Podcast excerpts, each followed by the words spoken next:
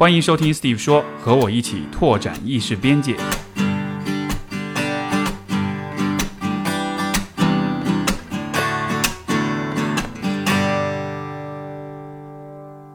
今天是我们第两百期节目。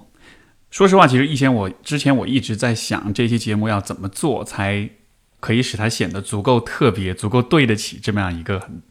很特别的一个时间啊。我其实一直没有找到一个很好的答案。但是今天节目开始之前，我就告诉自己说，想想看我有多么的感激这个节目的存在，想想看我有多么喜欢做播客，以及有多么喜欢喜爱我所有的听众们。然后带着这样一种心情，我会告诉自己说，好吧，那我们看看。我心里面会冒出什么样的一些想法出来，分享给大家。今天这期节目不会特别长啊，不会有听众来信，也没有嘉宾。但是我想做几件事情。第一就是之前口号征集这个活动，那显然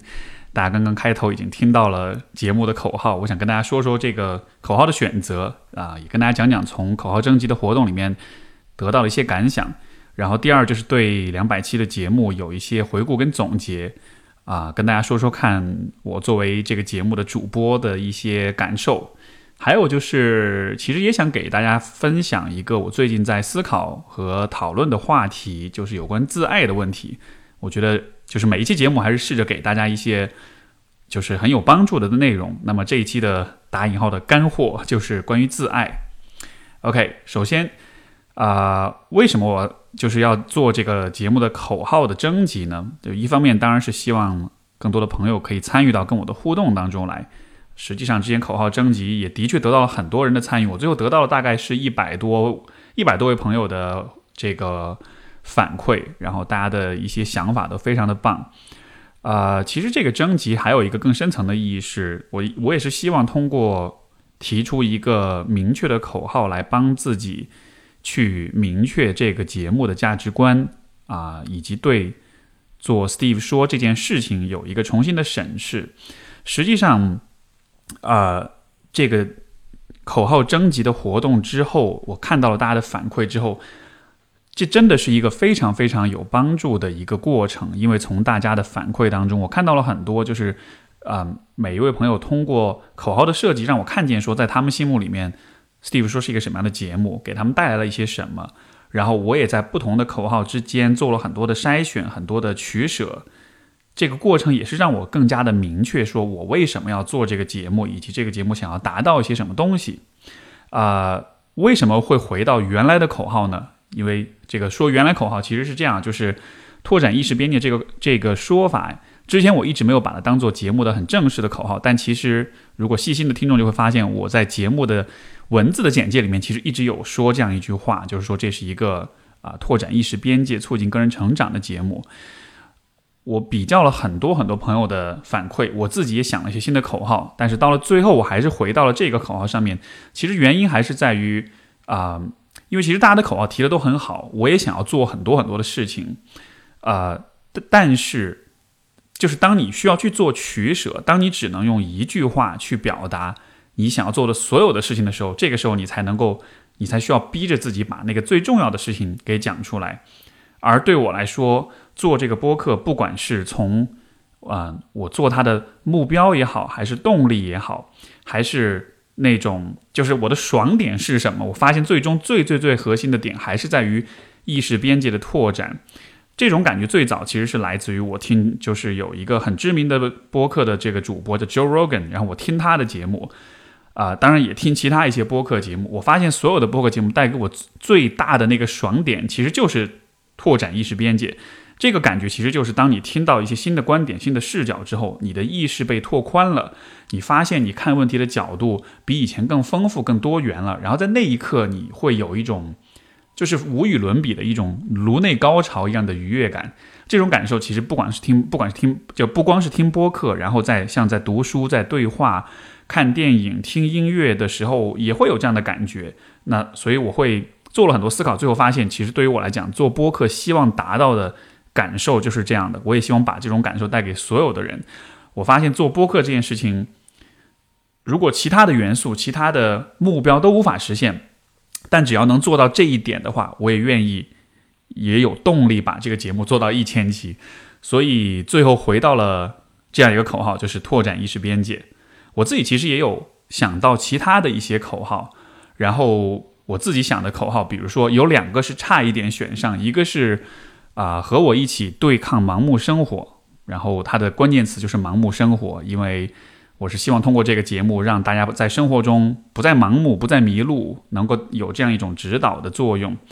还有一个口号是啊，思考人生才是正经事，就是这两个是我个人比较喜欢，然后跟我们家 C 总讨论。也是入围到了我们的备选口号里面，但最终我们的讨论的结果还是觉得拓展意识边界可能是最符合初心的吧，所以说就回到了这个原来这样一个口号，并且以后每期节目开始的时候也会把这个话给说出来。呃，但实际上，Steve 说这个节目的所相信的价值观还是非常的多的，拓展意识边界是一个最核心的部分，但是呃，其实作为一个播客主播的话，我还相信很多的东西，比如说我相信对话的力量。我相信和一个人深入的思考啊，深入的对话能够带来很深的思考跟反思。不管是和嘉宾对话，还是和我的听众来信，通过来信跟听众对话，这种对话的力量都是能够帮助我们发现很多东西的。我也相信人文关怀的精神，我也相信爱和自爱。所以说，其实呃，在选这个口号过程中，也真的是想。把很多东西都包含进来，但是很可惜，就是口号只是一句话，它它必须要突出这个最重要的重点，所以很多的想要说的话都没法说出来，啊！但即便如此，我还是非常感谢大家的这个反馈，然后有很多的创意，我是很喜欢的。我举些例子，这个地方选了一些我最喜欢的口号，啊，比如说有一位叫哔哔叭叭的朋友，他说他提出的口号是听见思考的声音，又比如说张媛媛，她的创意是根于内心，长于世界。比如 Mandy 说不同凡响，放肆成长，啊，Lily 说自由世界，自由主张，啊，陈野猪说至于史地野蛮生长，而且史是我的姓氏那个史啊，所以就玩了一个梗，啊，Kevin 说让独白可明白，吴拉拉说眼见为虚，耳听为实，啊，软烧南瓜说没有没有答案，总有回音，Joey 说环形公路日常不迷路。所以都很棒，其实每一个我特我都特别想选，我觉得都是特别掷地有声的那种口号。包括最后八戒说，Steve 说，也许是最优秀的中文心理学播客。就当然我不会选这个这个口号了，但是前几天看到喜马拉雅发布的八月份的这个最热门的播客排名，Steve 说排了第二十名。然后但是呢，如果你看心理学类的播客的话，我好像是第一名。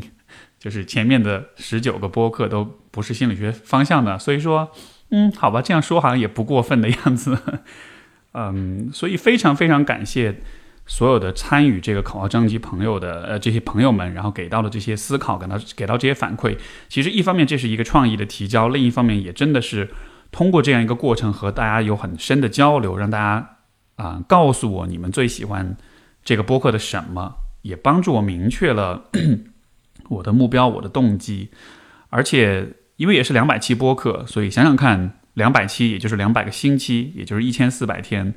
啊，这么长的一个时间里面，我也一直在思考，这对我来说到底意味着什么？我从做播客的过程中得到了什么？我觉得有一件事情真的是非常重要，一定要跟每一位听众讲，就是我真的发自内心的非常、非常、非常的感谢大家的存在，因为。就是有一天，我其实在想这个问题：如果我没有做播客的话，我会失去些什么？然后我发现，我心里面冒出来的第一个想法就是，我可能就没有一个地方，没有一个空间，可以很认真严肃的去思考一些问题，可以去表达我自己了。嗯，这个可能就是可能不一定每个朋友都了解，但是我其实是一个，就是我说话是一个特别上纲上线，特别喜欢。升华问题的人，大家平时比如听我跟嘉宾的访谈，你就知道嘉宾讲了一个故事，我可以立刻提炼出一个主题出来。这其实是我的像是性格的一部分，我很喜欢去去升华、去提炼。然后，但是这样子的一个习惯，这样的一个偏好，它带来的很大的问题，就是在日常生活当中跟别人聊天的时候，很容易聊得很尬，因为很多时候大家聊天只是为了好玩而已，不需要你做那么多主题升华，所以经常发生的事情就是。在生活中那些闲聊的时候，很多时候我其实是会有点 socially awkward，有点有点尴尬吧。有的时候我们家 C 总也会笑话我这一点，就是说我好像说话太容易上纲上线，太严肃了。的确也是这样，然后的确我也有点改不了这一点，然后我也不是那么的容易和呃，和他人就是用那种更怎么说呢，更随意的、更更好玩的、更乐趣的那种方式去对话。然后其实这个其实我是我从小就知道自己是这样一个人，而且说实话，有的时候也会为此感到羞愧、感到不好意思，觉得这样子好像就不是很好玩，不是很幽默。然后，但是在播客里面，嗯。在这样的对话环境里面，其实这就是大家期待的东西，这是大家认可的东西，这也是这个节目本身就应该有的东西，所以就有点像播客成了一个我能够把自己这个小特点以最有价值的方式发挥出来这么一个空间。所以如果没有这个播客的话，我的尬，我的 上纲上线可能真的就无处安放了。而我想想看，那对我来说可能是一个蛮可怕的一个画面的，我没有办法。啊，就像我前面有一个备选的那个，呃，口号是“思考人生才是正经事”一样，就是我很喜欢思考人生，但如果没有播客，没有播客当中这些对话，我可能就没有机会思考人生，而没法思考人生，对于一个喜欢思考人生的人来说，可能就是一件尤其可怕的事情。所以反过来才会真的非常感谢所有的听众们的存在，因为是你们的支持，是你们的认可，让我确认了说。这件事情是值得做的，拓展意识边界这件事情是值得做，包括拓展意识边界这个说法，如果放在日常生活中，你会觉得这听上去好煞有介事，好好好生硬啊，对吧？但是放在这样一个节目里，你会发现它尤其的契合，所以这真的是我非常非常想要表达的对每一个人的谢意。嗯，前面就是口号征集的这个活动的话，本来是想说选中了一位朋友会送出现金啊、红包以及礼物，但是这个地方。最终我选了我自己的口号，不过还为了感谢大家的这个参与，我还是会会把前面我提到那十位朋友，会每人送出一份价值一九九的在线的课程，就是聊天一点通这个课程，是一个有关啊人际关系沟通互动的这样一个在线课程，以也希望以此感谢就是朋友们的参与。对，所以这就是啊想要说的感谢的话，然后。另外就是关于播客这件事情，我觉得还有一个很值得分享的点，就是啊，我其实有有一些心理咨询的来访者，他们也会跟我讲，就是他们会在咨询之外也会听我的播客，所以就好像是啊，我和他们的互动是不仅仅存存在于咨询之内的，在咨询之外也能听到我的声音，也能和也能带着他们一起去思考。然后一个很有趣的结果就是，我发我发现就是有不少来访者，就是我们的那个咨询进程走得非常快，嗯。有一些问题他们会说咨询里面没有想通，有时候听播客反而是能够想明白这样子的，呃，这确实是一个意外的收获吧。不过，呃，说到做播客这件事情，其实最最最早的时候，我的可能还是在大学的阶段，那个时候我对于心理学这件事情，对于做心理咨询，对于关注心理健康这件事情，就有了一个非常模糊的理想，就是啊。这个听上去说起来是个很大的想法，其实就是想要为我们、为国人、为同胞们的心理健康做一些事情，能够帮助尽可能多的人活得更开心、快乐、更满足一些，能够让大家的心理健康的这种状况能更好一些。因为在很早的时候，因为专业上的这种经验，就接触到了许许多多的人，不管是嗯这个汶川灾后的这个受灾群众也好。是各种社区，嗯，留守儿童群体也好，是啊，各种各样的有心理疾病的人群也好，就是其实接触到很多很多人，会发现这个世界上其实不开心的人还是很多的，深陷痛苦的人还是很多的。所以从最开始我就会有这样一个理想，说我想要做一些事情，让尽可能多的人都活得更好一些，然后所以才走上心理学的道路，才走上心理咨询师的道路。但是我发现最终其实是播客这件事情。啊，实现了这个理想，就是能够在一个不小的范围之内，让人们有机会去思考、去感受，然后去看见自己，去想通自己的很多疑惑，从而能够得到更自主的、更有意识的、更满意的生活。啊，这样一个机会，真的也是大家给的，也是这个节目给我的，所以我觉得。之前夸下的海口是要做一千期节目，然后也有朋友说啊，你真的可以坚持吗？坚持这件事情，就是像我们上次啊一九九七的这个 Eric 他就说的，他的口号不就是这样吗？因为热爱无需坚持，所以说，对于我来说，我没有办法想象没有不做播客的生活，所以这件事情一定会继续做下去的。啊，这是对大家所有人的表白。然后最后，今天想跟大家分享的一个点是有关自爱的。嗯，这刚好也是最近的工作当中也好，生活中也好，我经常会想到的一个话题。以前我们老是喜欢讨论一个问题，就是什么是爱啊？这个话题其实就这个定义其实有很多很多版本了，就像钻石的很多面一样。呃，但是说到自爱的话，我觉得在自爱当中，我们最需要强调的还是爱是承诺，爱是坚持。怎么理解这个话呢？其实就是自爱是很难的，因为我们非常非常了解我们自己，所以其实我们最清楚自己有哪些缺点，有哪些不足。我们心中的所有的阴暗面，所有的自私，所有的欲望，所有的无知，所有的困惑，所有这些东西，他人是看不到的，只有我们自己才最了解。所以你想想看，当你看到自己是这么不完美的一个人的时候，你还有可能爱他吗？这个地方有一个很真实的例子是啊，有一位来访者，就是他身上有一个有一个疤痕。他很不喜欢他自己这个疤痕，所以一直以来他对自己的身体都有一种很负面的感受。其实当他讲这一点的时候，我也会想到我自己，就是这个故事以前在节目里面也分享过。小的时候因为胖，所以说感觉我的这个胸就特别大哈，就是像有有像是长了胸的男人这种非常羞耻的这种，就是对自己身体的这种羞耻感，这样的一个感受，其实持续了很长很长的时间。就真的是特别特别讨厌自己的身体，特别特别的羞耻，特别特别的想要去遮掩、去掩饰。但其实，就算你穿很蓬松的黑色的衣服，完全看不到你的身形，就算所有的人都不会注意到这点，你自己心里面其实还是会知道，说我有一个这么不完美的身体。所以，对于我来说，可能这是身形上的这种羞耻；对于也其他的人来说，可能也是对于内心的某些。特质某些性格特点的这种羞耻，总之就是我们非常了解自己是什么样的，所以我们可能也是，因为我们是最了解自己的人，所以我们也是最讨厌自己的人。而自爱其实它的意义就是在于，当你无比的了解自己所有的不完美、所有的缺点的时候，你还能够坚持爱你自己，你还能够不放弃这种对自己的积极的感受。这个打个比方，其实有点像什么呢？就是有一些孩子天生其实就是有残疾或者有疾病，对吧？比如说从小有抑郁症，哎，不是有这个自闭症，有唐氏综合症，或者有其他的这种身体残疾。如果你读过这样的故事，你会看到很多父母其实当他发现自己孩子是这样的时候，那是一个非常痛苦的过程，因为他一辈子都会这样。然后你需要在照顾他的过程中付出很多很多，包括。这个过程中的辛苦跟压力，也会让你在很多时候会崩溃、会愤怒、会想要逃避，会衍生出很多很阴暗的、很自私的想法。但是，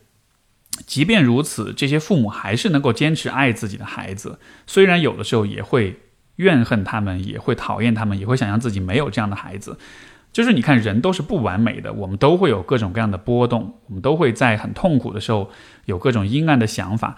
但是。即便是所有这一切都存在，我们还是会坚持爱自己的孩子，呃，所以这就是爱，这就是真正的爱。就爱不是一个很纯粹、很完美的一帆风顺的啊这样一种过程，反而是那种有很多的波折、很多的痛苦、很多的起伏的时候，你的那种持续的、稳定的坚持才是爱吧。所以，我们如果把这样一个道理放在自己身上，我想也是一样的，就是人在一生其实要走过很多的。起伏跟波折，很多的不顺，很多的失败。像我们的 Steve 说的，听众来信，你看，其实每一个朋友的信当中分享的，也是这样的人生时刻。我们从小到大要经历好多的创伤，经历好多的这个不容易，被很多人误解，被很多人伤害，啊，心碎很多次，失望很多次，被抛弃很多次。然后每一次这些事情发生的时候，我们的内心也会有很多的各种各样的疯狂的、阴暗的、自私的、自我毁灭的想法。但是就我觉得自爱就是在所有这一切都在发生，但是在所有这一切之上，你有一个恒定的、持续的、完整的一个主题，就是无论如何你都是爱自己的，你都是关注自己的，你都是不会放弃对自己的啊觉察跟思考，你都是不会放弃对自己的这种信念，就是我能够变得更好，我不会因此就破罐破摔。所以，我的来访者或者是很多求助的朋友，我在他们身上看到就是这样一种精神。他们可能处在很糟糕的情况之下，他们可能感到很绝望、很很抑郁，但是他们依然在尝试，他依然依依然在提问，依然在向外寻求帮助。当他们这么做的时候，我就会觉得你还是爱你自己的。虽然你爱你自己不会特别多，但是你始终还是有那么一点自爱的。我觉得这样一种精神是特别值得赞美，也值得坚持的。甚至我们推而广之的说，每一个听 Steve 说的朋友们，其实你们都在思考，你都在观察你的生、你的生活、你的内心。我觉得这也就意味着你们始终都是爱自己的。我觉得这一种精神真的是这个这个混乱的、荒谬的世界当中，我们能够。坚守的最宝贵的东西，呃，自爱从另一个角度来说也是自信的来源。怎么理解呢？就是信自信来源于，就是你做困难的和你不擅长的事情，你做到了，或者你把它把这个事情做得越来越好，这样你就会感到自信。而当我们看到他人比我们活得好，比我们衣服穿得漂亮，包买的贵的时候，我们也会感到自卑，也会觉得好像自己不如别人。可是。我们从一个非常功利的角度来说，你想要感到很自信吗？你想要比那些就是啊看上去各方面比你条件优越很多的人还要更自信吗？是可以做到的，而且这就像是一个一个 life hack，像是一个生活黑客的一个一个小窍门或者一个捷径一样。就是感到自信的方式，就是坚持的、持续的爱你自己。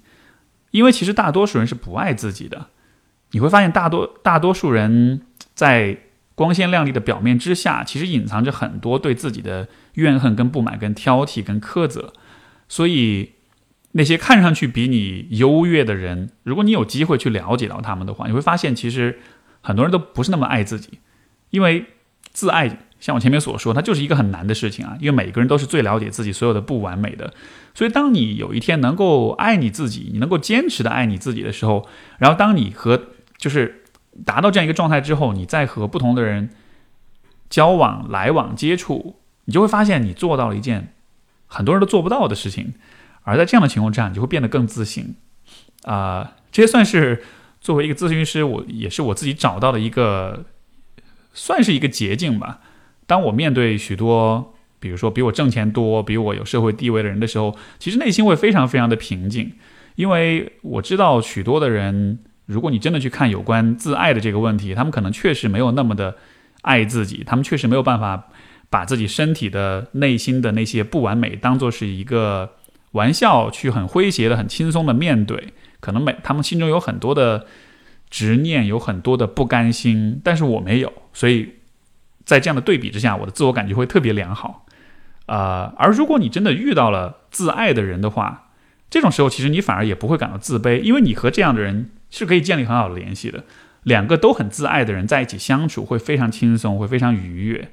因为你知道怎么爱你自己，你就知道怎么爱别人。喜欢挑剔别人、喜欢评价别人的人，多半是不爱自己的。所以你遇到那些自爱的人，你也就能感受到来自他们的爱。所以这样子的话，人际关系反而会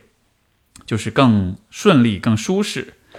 啊。所以这也是追追求自爱，就是从自信这个角度你能得到的好处。还有一点就是，其实自爱的人不一定是很 nice、很令人愉悦的人。不一定是很就是讨人喜欢的人，因为如果你足够自爱的话，你其实会关注到你自己的需要，你想要做些什么。而什么样的人是很 nice，是很讨人喜欢的呢？就是什么事情都向着别人，什么事情都能去满足别人，去牺牲自己，对吧？但是当你时刻都在牺牲自己的时候，你其实就会忽视自己很多。所以说，我们才会很强调就是被讨厌的勇气。为什么要有这种勇气呢？因为有了这种勇气，我们才能坚持我们的自爱。啊，最后你会问，那怎么样才能自爱呢？怎么做到这一点？我觉得，首先你得坚持一点，就是对你自己的关注跟觉察。不论你有什么样的想法，不论你有什么样的感受，你都愿意去看见它，你都愿意去承认它的存在。因为很不自爱的人，一个最显著的特点就是他们会自我忽视，他们会不愿意看到自己内心的感受。尤其是在别人的压力和期待和要求之下，他们就会更加的忽视自己。所以，自爱的对立面，我觉得一定程度上就是自我忽视吧。还有一点就是刚才所讲的，自爱其实也是一种承诺跟坚持。就是我没有办法，就是完全的不讨厌我自己，我没有办法保证我可以在任何情况之下都对自己是一种积极的感受。我大概率会在有些时刻讨厌自己、厌烦自己、批判自己，但是呢，我允许这样的时刻存在，但我同时也会对自己做出一个承诺，我会时不时的有这样的波动，但是我一直都会坚持对自己保持一个爱和关注和在乎的态度。这种态度允这种态度的存在，它是允许波动的，它是允许有些时候的那种起伏的，但是。起伏不代表我需要永久性的放弃自爱，所以我就带着这样一种姿态，带着这样一种对自己的自爱的承诺去生活就好了。然后有了这样的一种支柱，我们才能够去面对内心的和外在世界的所有的这些起伏。所以这就是关于自爱的一些思考。最近因为也和一些来访者聊到这个话题，我自己也想到这方面的问题，也想到联想到关于播客吧。我觉得。因为其实做播客也是一个持续的去觉察、去思考的过程，这个过程也让我养成了一种总是对人的内心有关怀、有关注的习惯，所以说也增强了我去爱自己、爱别人的能力。嗯，有的人可能会说：“哎，你做节目也好，你做咨询师也好，是不是说明你是一个特别有同理心的人？你特别能够体谅别人的感受？”其实真相是我不是一个那么的有同理心的人，或者说，如果根据这个有一本书叫《摆脱共情》，这个书大家感兴趣可以读读看。这个书里面提出一个说法，就是其实共情分成情绪共情和认知共情。情绪共情就是指你能够从情感的层面去感受到别人所感受的那些情绪，而认知共情是你不一定有情绪共鸣，但是你能够通过认知跟思考去了解到他人的处境。我觉得我更多的其实是那种认知共情型的人，我的情绪感知能力其实远不如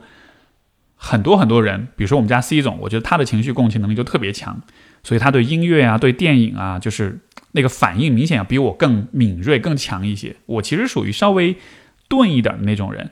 但是我还我有很强的这种认知共情的能力，所以说我去做所有这些事情，不完全是因为。共情，我觉得也是因为责任感，也是因为正义感，也是因为我觉得这样子做是对的。我认为每一个人都应该爱自己，啊，所以带着这样一些姿态吧，我觉得做这个播客就成了一个对我来说特别重要的事情。好，这个今天也想了很多，然后也准备了很多内容，但是不知道最后有没有把自己想说的话有有表达清楚吧。所以，总之这是两百期的节目，嗯。其实也是一个里是一个里程碑，但同时它也并不是特特别特别重要的一个呃一个节点吧，只是这条路上的又一个又一站而已。